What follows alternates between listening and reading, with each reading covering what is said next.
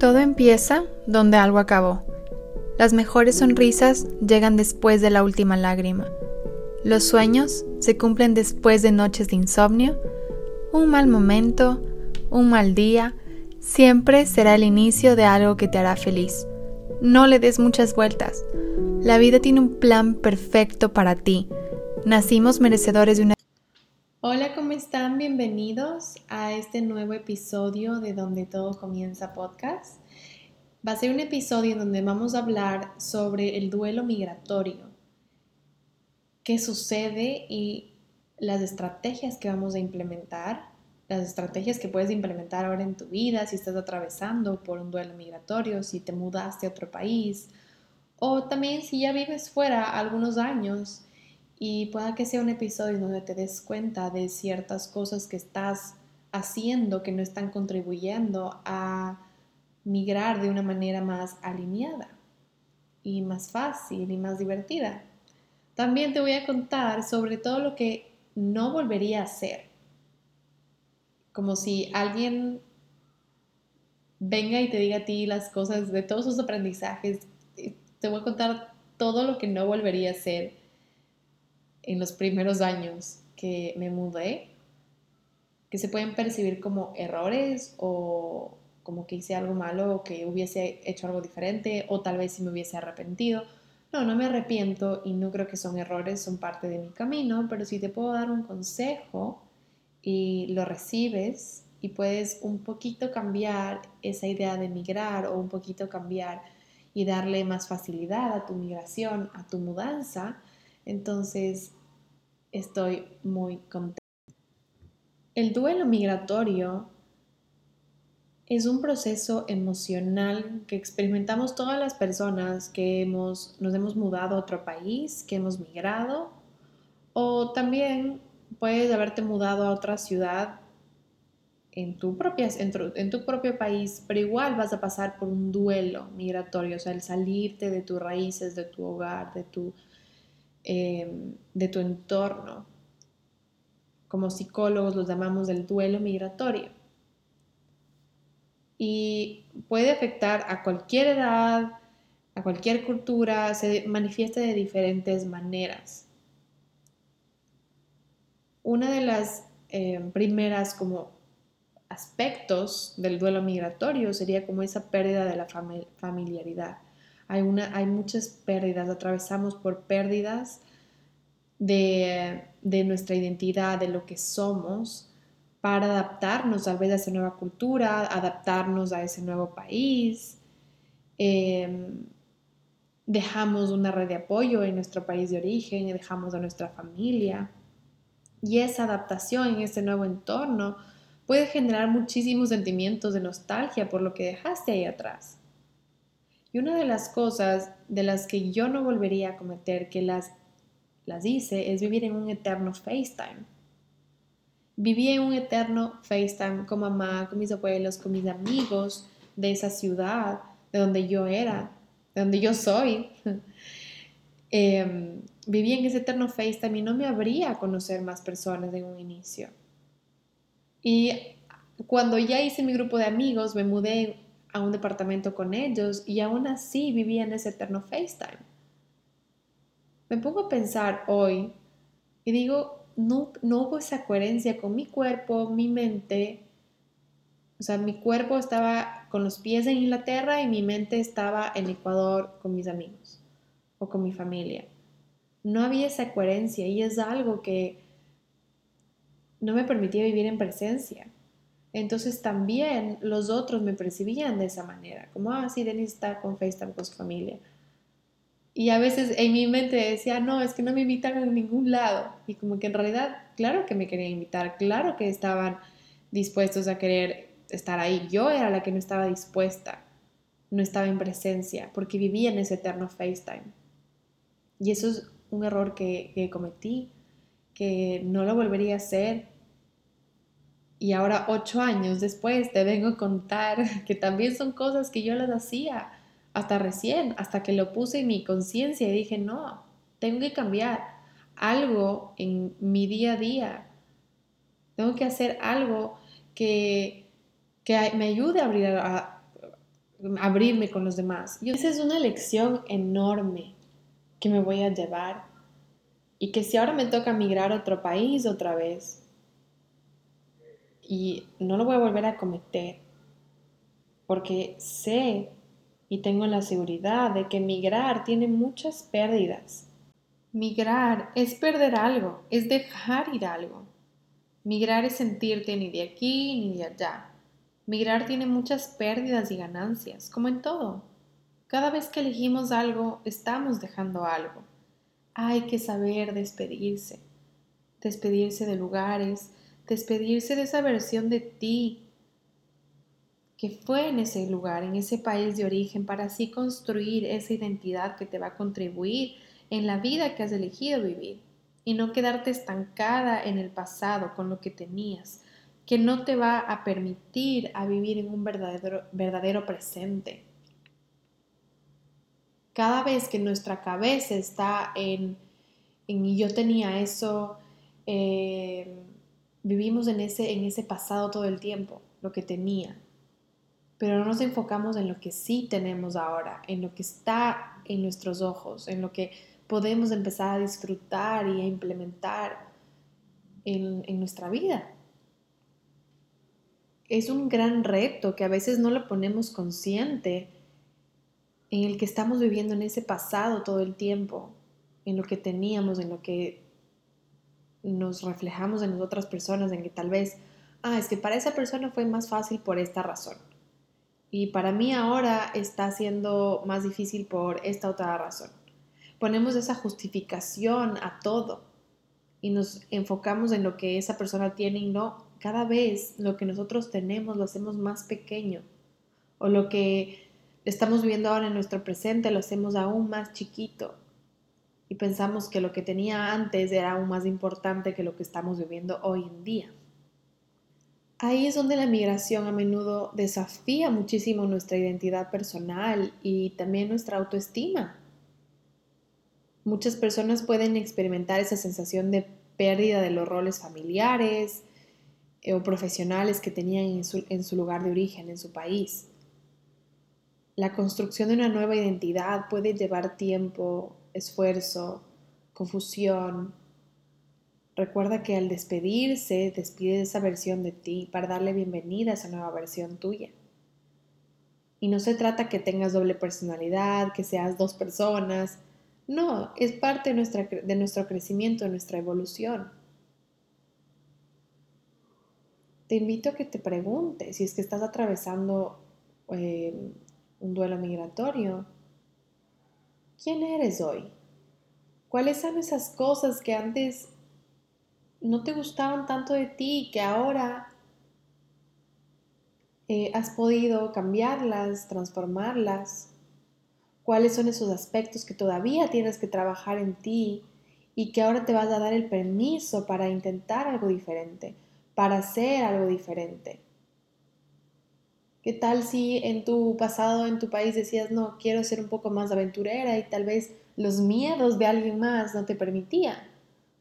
Puede ser que mamá o papá sean muy restring, eh, te restringen mucho, te dicen, no, no hagas esto, qué miedo, pero si te das cuenta, nunca era tu miedo, era de e, ellos, no el tuyo. ¿Qué tal si ahora te vas a permitir ser esa persona aventurera que tanto querías ser? O qué tal si, si esas creencias que te limitaban en tu país de origen por X y Z razón, porque tal vez la cultura es muy eh, cerrada o hay muchas tradiciones que ahora ya no funcionan eso en tu vida Te vas a dar el permiso para experimentar algo diferente, para empezar a crear más de ti, conocerte aún más. El proceso del duelo migratorio es muy parecido a cualquier otro duelo. Hay, hay una pérdida de algo y pasa por diferentes etapas como la negación, la ira, la negociación, la depresión y la aceptación. Claro que para muchos es muy diferente y varía en, su intensidad y en su duración. Tal vez como para mí no fue tan difícil mirar, tal vez para otra persona sí lo es. Tal vez como para alguien ni siquiera lo ha pensado en lo difícil que fue y simplemente se puso una capa de fuerte y de que sí lo puedo. Y al final tuvo una crisis. Y hay muchas etapas, o sea, no, no tiene que ser un paso a seguir como debe ser tu duelo migratorio. Empieza a hacerte las preguntas, ¿qué es lo que vas a crear hoy en tu vida? ¿Quién quieres ser? ¿Qué aspectos tuyos vas a integrarlos, vas a mejorarlos? Un factor muy importante que tienes que tomar en cuenta y que puede resignificar muchísimo lo que significa el migrar para ti o lo que significa vivir fuera de tu país es que tienes esa oportunidad de tener, de incrementar en tu crecimiento personal y en tu resiliencia. Sí, migrar tiene muchísimos desafíos. Muchas personas encuentran esas maneras de desarrollar resiliencia y crecer personalmente a través del proceso de adaptación. El momento que te estás adaptando a un nuevo país, a una nueva cultura, hay una gran oportunidad de crecimiento. Aquí puedes incluir adquirir nuevas habilidades, tu perspectiva, tienes una perspectiva más amplia de las situaciones, de, lo que experimentas alrededor de tu vida y también la construcción de nuevas relaciones. Empiezas a relacionarte desde lo que tú eres, desde tu nuevo ser, de de tus valores, una vez cuestionándote, preguntándote, empiezas a atraer a personas que realmente están alineadas a ti. Un ejemplo muy random tal vez, em, no sé, em, cuando tú vives en tu, en tu casa, tu mamá, papá siempre quieren como protegerte, eh, tal vez empiezan a, pasarte sus creencias, sus miedos y te das cuenta que en realidad no son tuyos el momento de salir. Tal vez te das cuenta que eres una mujer más aventurera, que te gusta experimentar. Date el permiso de conocerte. Si estás pasando por algo muy duro, si no te estás adaptando al nuevo lugar en el que estás, ¿qué tal si resignificas este duelo?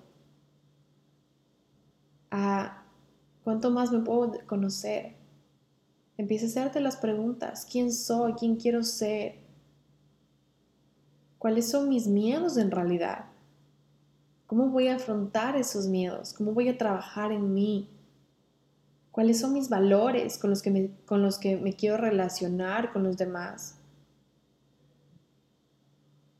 Sí, yo sé que hay otro aspecto importante, que empezamos a separarnos de esa red de apoyo que ya construimos en nuestro país. Esa separación de amigos, de familia, de comunidad de apoyo. Hay muchas pérdidas significativas, pero hay también grandes ganancias. Y tú eres la encargada de hacer esto una ganancia significativa. Van a ver esos, esos procesos que te sientes sola, que te tal vez empiezas a aislarte un poco, pero ¿qué tal si en realidad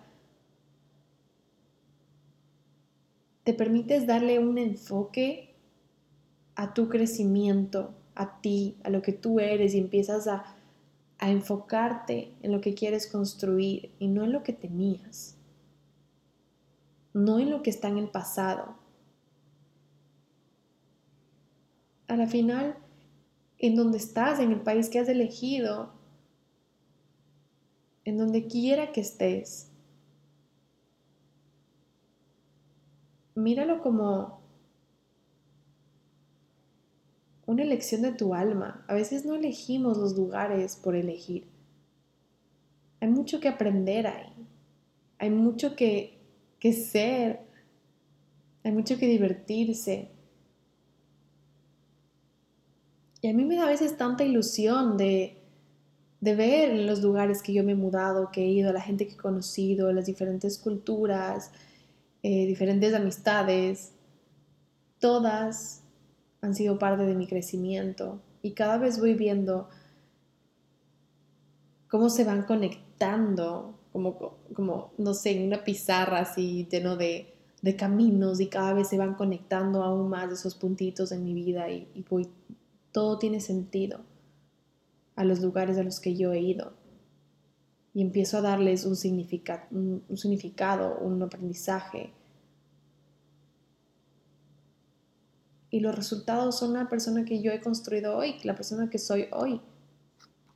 Cada vez que yo decía no, no quiero hacer esto, no quiero hacer lo otro, a la vez siento que decía no a toda la experiencia que yo quería tener, que quería y pedía vivirla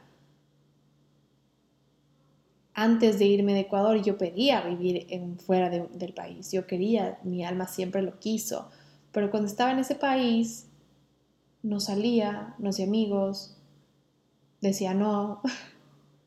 Entonces, de nuevo, no había coherencia con lo que yo pedía y lo tenía ya en ese momento y seguía diciendo no. Nadie me dijo, tal vez porque nadie, nunca conté o tal vez nunca lo reconocí que estaba pasando por, por esta etapa en que no quería salir, no, no quería ser amigos, me quedaba encerrada. Es algo que no lo decía. Tal vez me ponía este escudo de persona fuerte. Pero ahora lo he podido resignificar y, a ver, si tengo tiempo libre, ¿por qué no voy a salir? puedo salir, puedo divertirme, permítete hacerlo.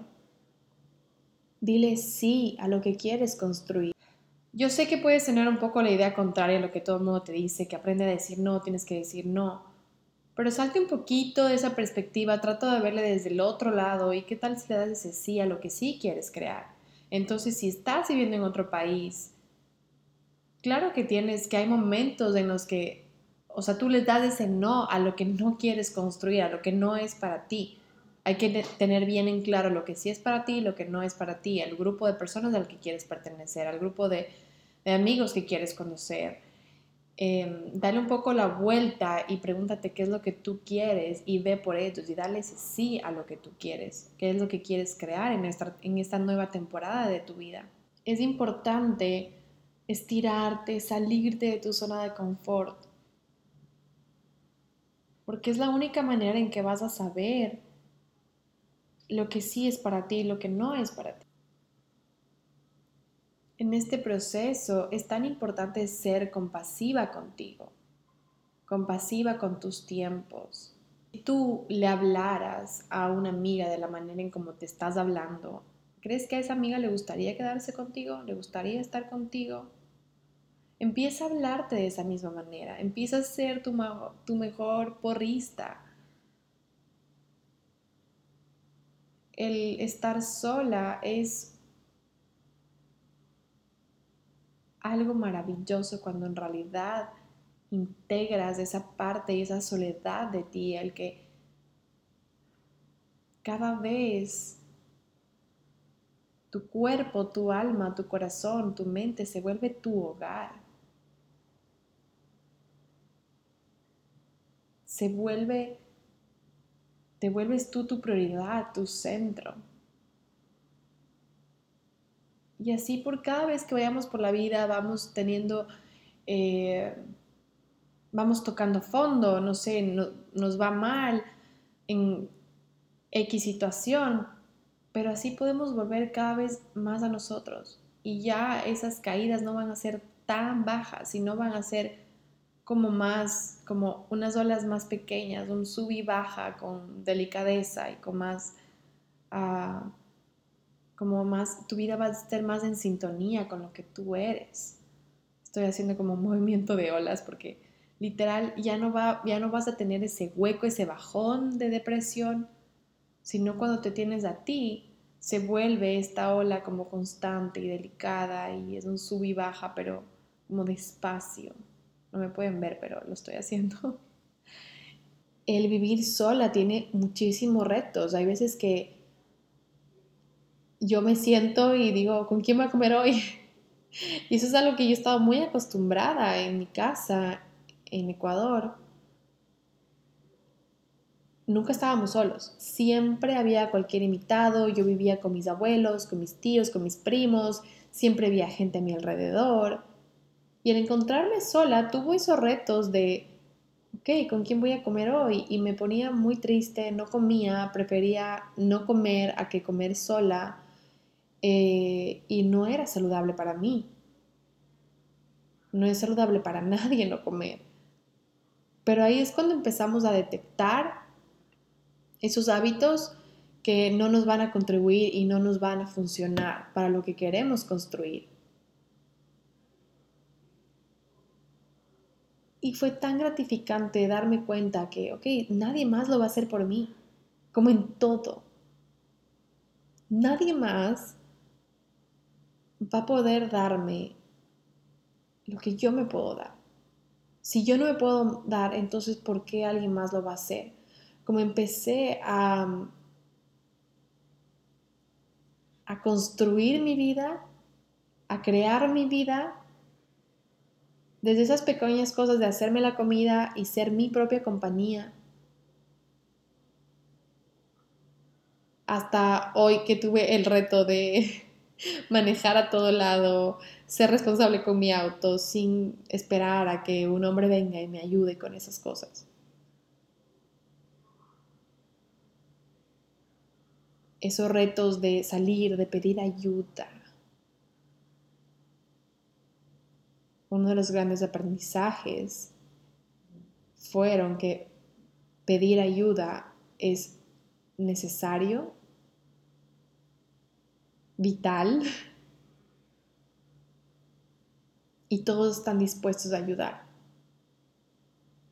Sí, van a haber personas que, que tal vez no son tan abiertas, pero si no, ¿qué? Acude a otra. Seguro de las 10 que pides ayuda, solo una te dice que no. O sea, 9 te van a ayudar. En lo que sea. O tal vez diles 10. La verdad, ahorita no me acuerdo una sola persona que no me haya ayudado en este camino pregunto, digo, hablo, voy, pido.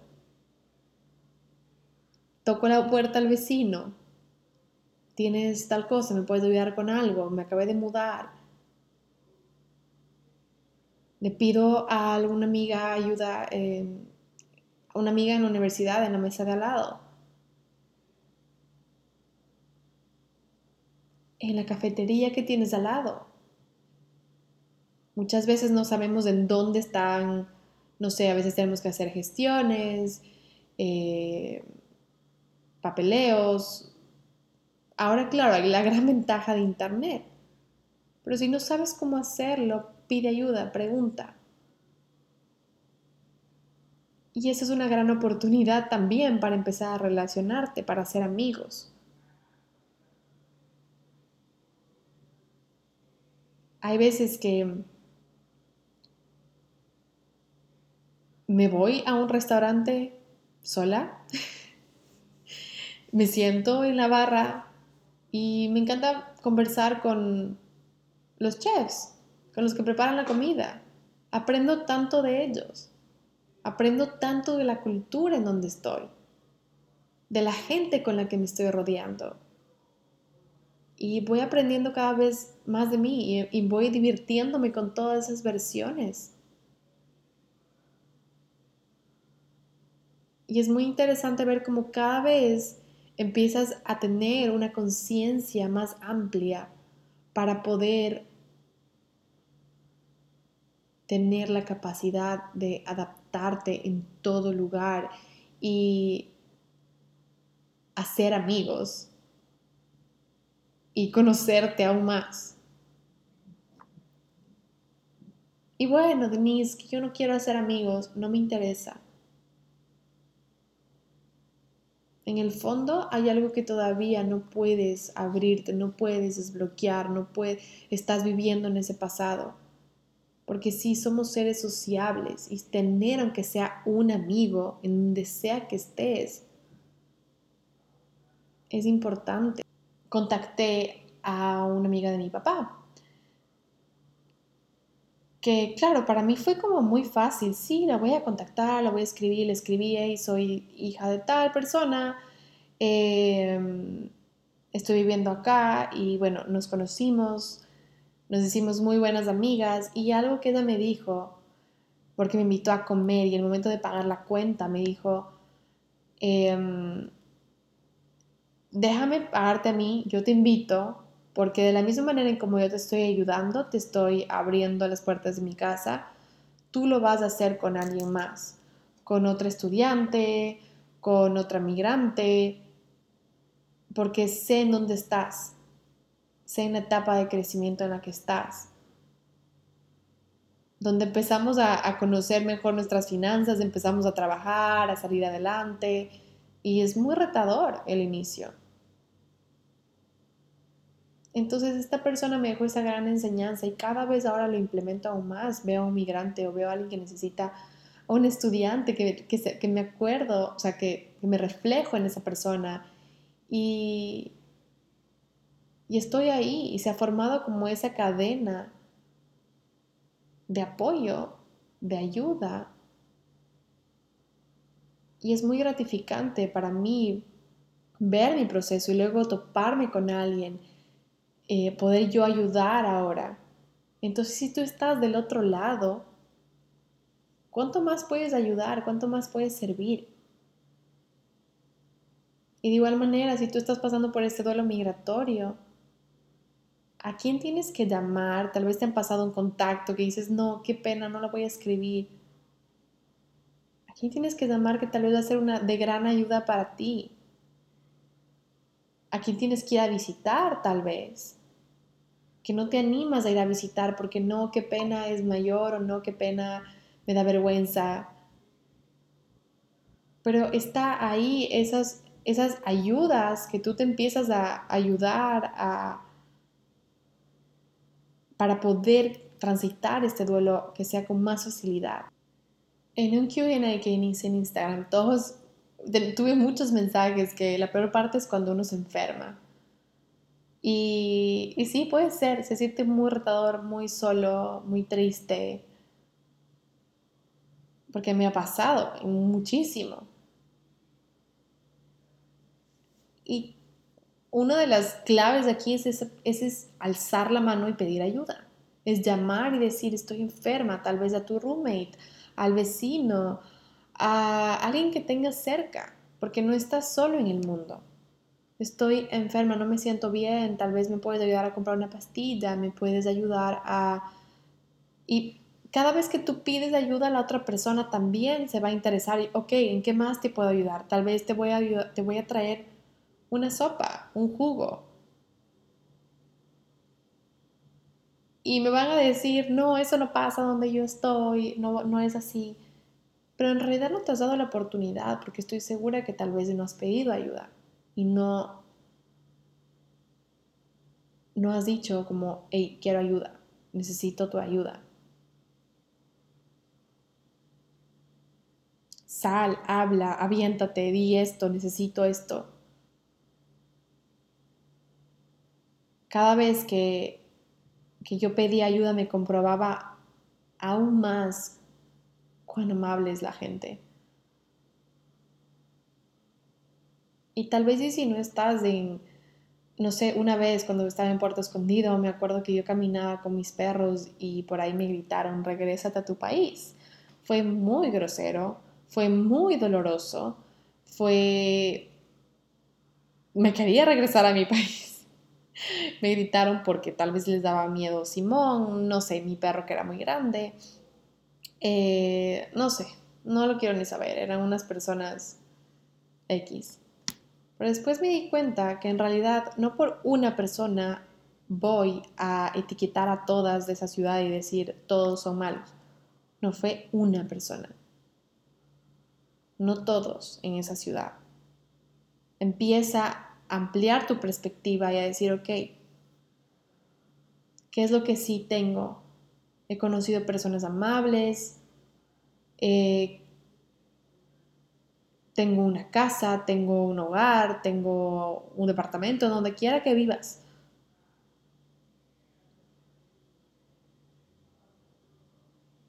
Enfócate en lo que sí tienes. Empieza a potenciar todo lo que sí tienes.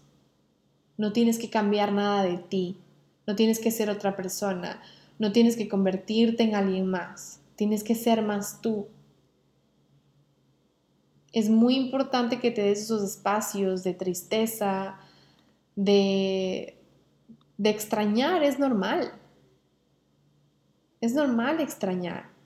Es normal sentir que, que quiere regresar. Muchas veces me han preguntado que cómo hago para vivir fuera y cómo, cómo hago con todos esos eventos que yo me pierdo cuando si, tengo FOMO, como fear of missing out, como algo que me estoy perdiendo o, o si es que realmente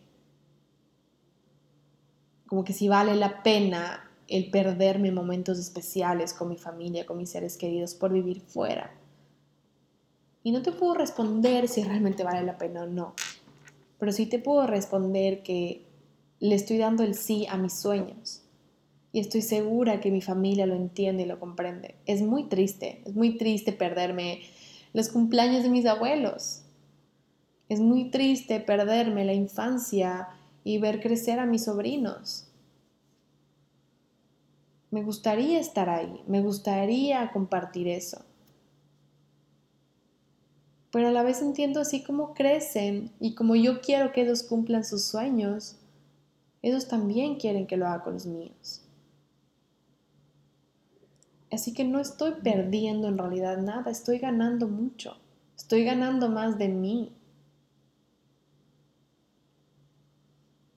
Y si yo vivo en ese resultado o en ese, en, esa, en ese pensamiento de que perdí algo, que me estoy perdiendo un evento, estoy nutriendo una y otra vez el que no estoy ahí. Y me mantengo como agarrada a la orilla y no soltarme. Y, luego el mar viene, me revuelca y, y no me puedo soltar y no me puedo agarrar de un salvavidas. ¿Me entienden? Como esa lucha que tienes a veces en el mar de salir, como me siento así todo el tiempo. No puedo vivir realmente en presente, en, mi, en donde estoy ahora. Y me quedo en la historia de aquí no conozco a nadie yo extraño todo, extraño la comida, extraño esto, extraño. Empiezo otra vez a desear todo lo que está en el pasado. Es muy importante tener una transición paulatina. Tal vez eh, si llamabas a mamá 10 veces al día, ahora llamas 7. Si decías no a todo el tiempo, ahora digo sí, la mayoría de veces. Porque sí, a veces no se puede, claro está. Es una transición paulatina, sé muy amable y compasiva con tu proceso. Hasta hablar en otro idioma, si estás en otro país, hablar en otro idioma es te cansa, energéticamente cansa tu cerebro se cansa aún más rápido si estás en clase, si estás en trabajo hablando en otro idioma, te cansas aún más rápido. Asegúrate que te estés nutriendo con los em, nutrientes necesarios para ti, para tu cerebro, para tu cuerpo. Asegúrate que estés haciendo ejercicio. El ejercicio es vida, la comida es vida. Aliméntate bien, que lo necesitas, lo requieres ahora aún más. No es un tiempo para restringirte en tu ejercicio, en tu alimentación, porque ya es energéticamente te toma muchísima energía el mudarte, el cambiarte de país, el dejar cosas, el dejar eh, tu identidad para abrirte a una nueva. Como energéticamente te toma muchísimo como energía, ¿sí me entienden? Como energía de, y no vas a estar, no podemos estar con todo, todo, todo el tiempo, porque nos puede dar un burnout, como vamos a morir, si es que estás implementándolo todo, si es que estás queriendo tenerlo todo en ese momento y no estás siendo compasiva con tu cuerpo. Puedes ser compasiva contigo y escucharte Y así vas a tener esa capacidad de poder sentirte de aquí y de allá. Vas a poder sentir esa de, ok, tengo mis amigos allá y puedo tener mis amigos aquí. Esas amistades que duran por años son hermosas y son muy gratificantes. Pero si no sueltas esa realidad que vivías en el otro país, no vas a poder construir esa realidad aquí, en el que estás ahora.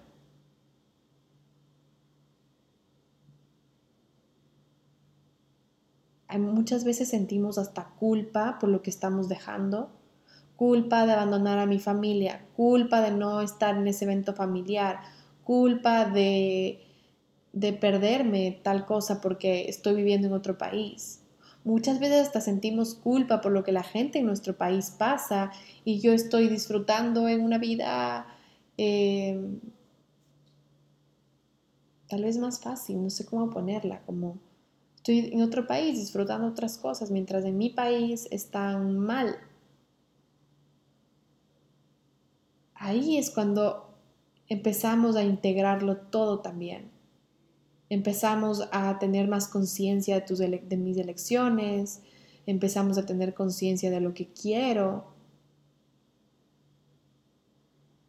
Y nos damos cuenta que es tan necesario soltar la vida que teníamos porque nos dimos la oportunidad de vivir ahora esa vida. Esa culpa que puedes sentir al irte que puedes sentir que en tu país están atravesando algo muy duro y tú tal vez estás viviendo la vida de tus sueños.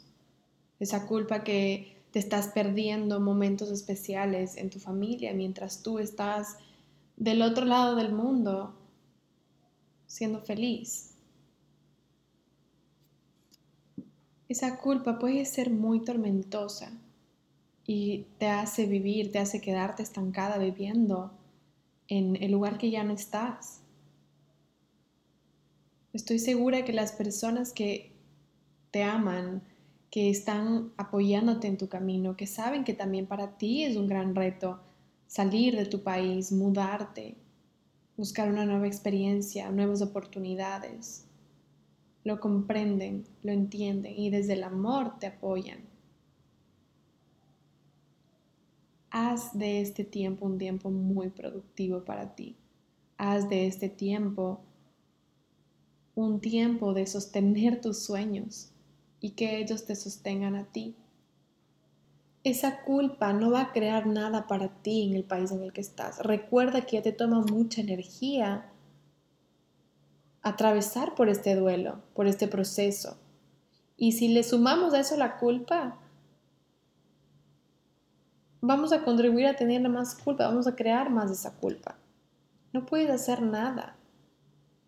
Hoy en día, claro, hay FaceTime, redes sociales, que de alguna otra manera podemos mantenernos al tanto, informados.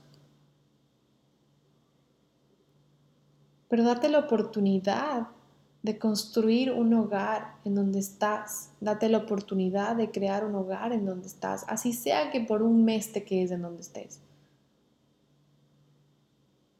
Ábrete a la experiencia.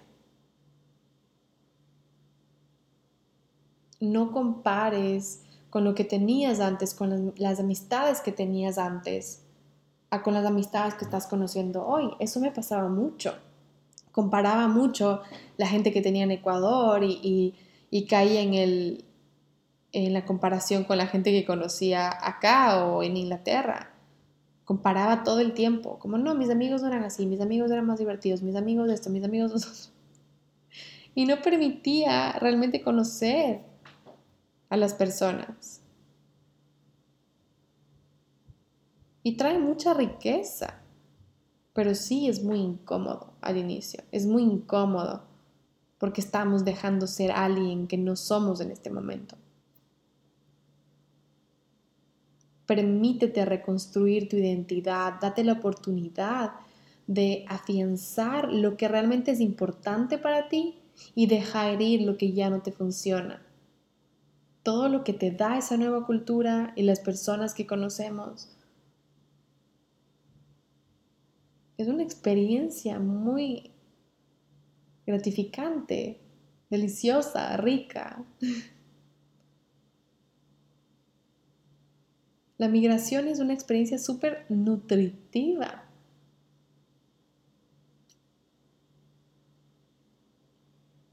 Dale ese sí a lo que quieres construir. A tu duelo. ¿Qué es lo que quieres ganar de este, de este proceso? ¿Qué quieres conocer de ti? ¿Quién quieres ser? ¿Cómo quieres ser? ¿Qué amigos quieres tener? ¿Qué quieres construir? Dale una intención a esa temporada de tu vida. Date la oportunidad de conocerte a ti. Date la oportunidad de disfrutar y divertirte en este proceso. Date la oportunidad de ponerte triste cuando tengas que sentirte triste. Date el permiso más bien dicho, de sentir, date el permiso de sentirlo todo, de sentirte triste cuando tengas que sentirte triste, de extrañar. Y que esa intención te acompañe, que esa intención te acompañe en estos, en estos días de soledad, en estos días de tristeza. Esa es la intención que te va a sostener esa es la intención que te va a guiar.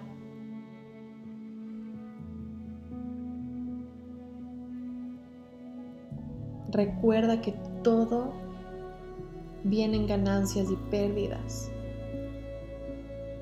Estás eligiendo algo nuevo, también estás dejando algo. Construye esa identidad que tú quieres ser a lo largo de este tiempo. y que esa vida nueva que te estás permitiendo vivir sea llena de ti y llena de lo que tú quieres construir, de tu hogar. Recuerda que estoy aquí para cualquier consulta, si quieres que te acompañe en tu proceso migratorio, en tu proceso de duelo migratorio, escríbeme. Tengo todavía citas disponibles para ti. Exactamente, tengo tres lugares disponibles. Espero que seas uno de ellos.